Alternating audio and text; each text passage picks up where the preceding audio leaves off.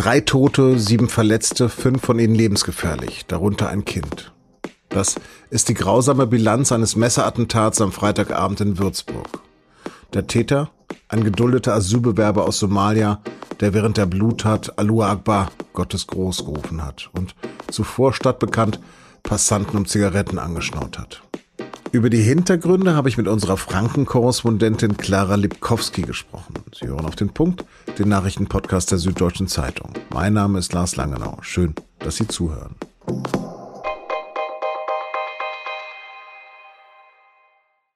Ich weiß nicht, was in Ihnen vorgeht, wenn Sie die ersten Meldungen von so einer brutalen Tat wie der in Würzburg mitbekommen. Ich bin schockiert, versuche gesicherte Informationen zu bekommen und die Hintergründe zu verstehen. Oder ich denke an das, was kommen könnte. Wenn der Täter nun ein Geflüchteter war, wird sich wieder die ganze Wut und der Zorn wegen der Tat eines Einzelnen an einer ganzen Gruppe entladen, die nichts, aber auch rein gar nichts damit zu tun hat.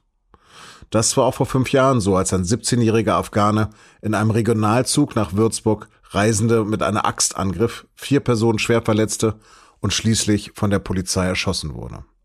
Und jetzt wieder Würzburg. Einer, der jetzt die richtigen Worte angesichts einer so unfassbaren Tat gefunden hat, war Würzburgs Oberbürgermeister Christian Schuchert. Zunächst in einem offenen Brief und dann am Sonntag in einem Trauergottesdienst. Verbrechen Einzelner sind niemals auf Bevölkerungsgruppen, Religionen, Staatsangehörigkeiten zurückzuführen oder auszudehnen. Dieses Schubladendenken muss ein Ende haben. Daher muss die Aufklärung, das Dagegenarbeiten in diese Richtung Gegenstand unseres gesellschaftlichen Bemühens sein. Und natürlich ist konsequentes staatliches Handeln erforderlich. Nochmal in Kürze, was da eigentlich passiert ist. Freitag gegen 17 Uhr sticht ein Somalier in einem Kaufhaus mit einem langen Messer aus der Auslage auf die Verkäuferin und weitere Frauen ein. Er tötet dort drei Frauen und verletzt eine Elfjährige schwer. Dann greift er in der belebten Würzburger Innenstadt weitere ihm offensichtlich völlig unbekannte Passanten an, verletzt weitere Personen, zum Teil lebensgefährlich.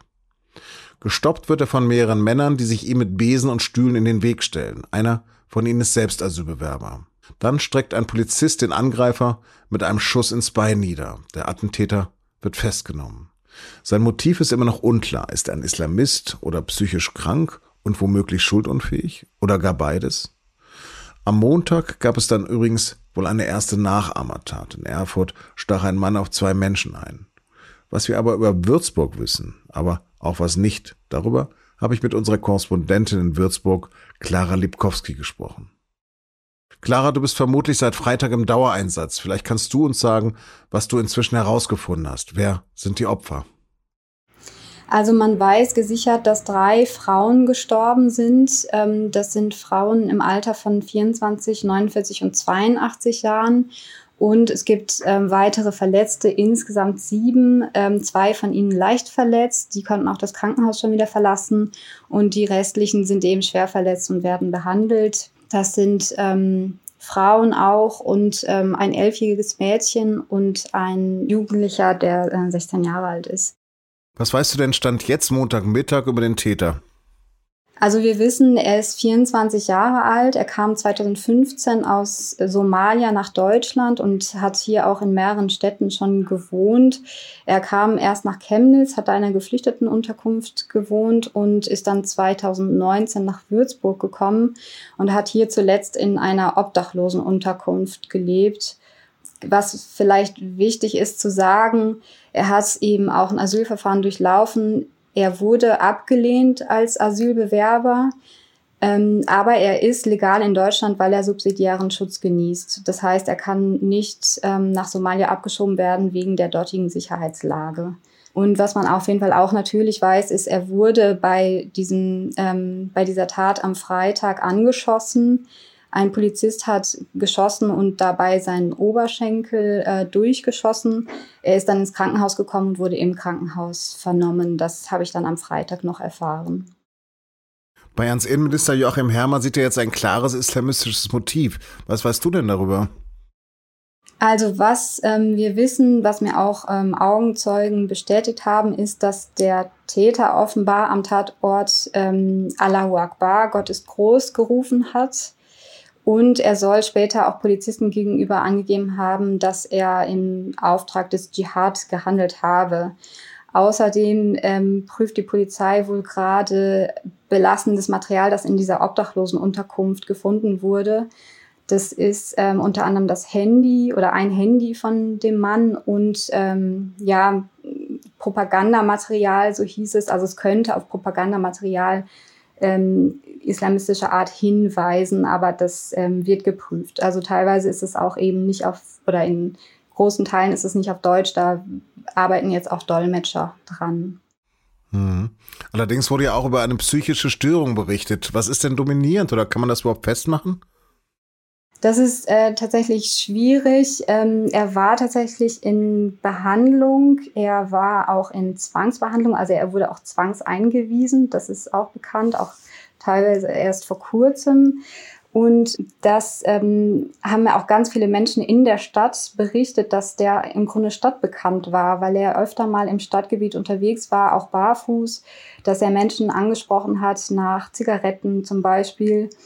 Und ähm, dass, also dass der einfach bekannt war, dass er viel unterwegs war in der Stadt. Und ein Vorfall ist auch bekannt geworden, jetzt im Zusammenhang mit den Ermittlungen, dass er zum Beispiel mal einmal in ein Auto eingestiegen ist, das er zuvor gestoppt hatte und dann nicht wieder aussteigen wollte und dem Fahrer gesagt hatte, dass er wohin gefahren werden wolle. Und ähm, daraufhin wurde er eben auch äh, für einen Tag, soweit ich weiß, in eine psychiatrische Einrichtung gebracht. Wie hat denn die Stadt reagiert? Es gab viel Betroffenheit natürlich. Es wurden jetzt in den Tagen viele, viele Blumen niedergelegt am Tatort selber vor dem Eingang des Kaufhauses, aber auch vor einer Klinik, in der ähm, Opfer behandelt werden. Und ähm, man sieht auch im Stadtbild Menschen, die weinen tatsächlich. Also ich habe da eine junge Frau gesehen, eine, einen jungen Mann auch gesehen, die dort stehen, innehalten und einfach den Opfern gedenken und ähm, ja, so ein bisschen in sich gekehrt dort sich aufhalten.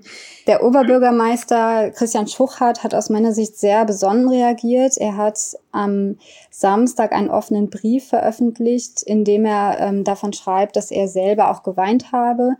Natürlich um die Opfer und auch um die Stadt als solche, weil die ja auch jetzt zum zweiten Mal schon von einem Anschlag oder sagen wir einem Gewaltverbrechen getroffen wurde. Und ähm, in dem Brief schreibt er eben auch ganz explizit davon, dass er davor warnt, äh, jetzt generell somalische Menschen oder Menschen mit Migrations- oder geflüchteten Hintergrund zu verurteilen. Also er appelliert da wirklich ganz stark daran, jetzt auch zu differenzieren und eben nicht die Tat eines Einzelnen ähm, in irgendeiner Form zu generalisieren. Clara, vielen, vielen Dank. Sehr gerne. Und jetzt noch Nachrichten. Aktuell ist das Infektionsgeschehen in Deutschland niedrig. Die Inzidenz ist bundesweit auf 5,6 gesunken. Trotzdem wächst die Sorge um die Delta-Variante des Coronavirus. Die besonders ansteckende Variante breitet sich derzeit in vielen Ländern aus, auch in solchen mit hoher Impfquote wie etwa Israel oder Großbritannien. Portugal hat deshalb eine Quarantänepflicht für einreisende Briten eingeführt, die nicht vollständig geimpft sind. Auch Spanien verschärfte seine Einreiseregeln für Briten. In Deutschland müssen dagegen Einreisen aus Portugal und Russland ab Dienstag 14 Tage in Quarantäne. Zurzeit liegt der Anteil der Delta-Variante in Deutschland bereits bei 15 Prozent. Schwedens Ministerpräsident Stefan Löfven hat seinen Rücktritt eingereicht. Das hat der Chef der Sozialdemokratischen Partei heute bekannt gegeben. Er konnte nicht genug Rückhalt für seine rot-grüne Koalition finden. Löfven hatte vergangene Woche ein Misstrauensvotum verloren, weil die Linkspartei seiner Minderheitsregierung die Unterstützung entzogen hat. Damit hatte die Linkspartei gegen eine geplante Liberalisierung der Mietpreise protestiert. Löfven hat den Parlamentspräsidenten nun gebeten, einen Kandidaten zu finden, der eine neue Regierung bilden soll. Neuwahlen soll es erst in einem Jahr geben.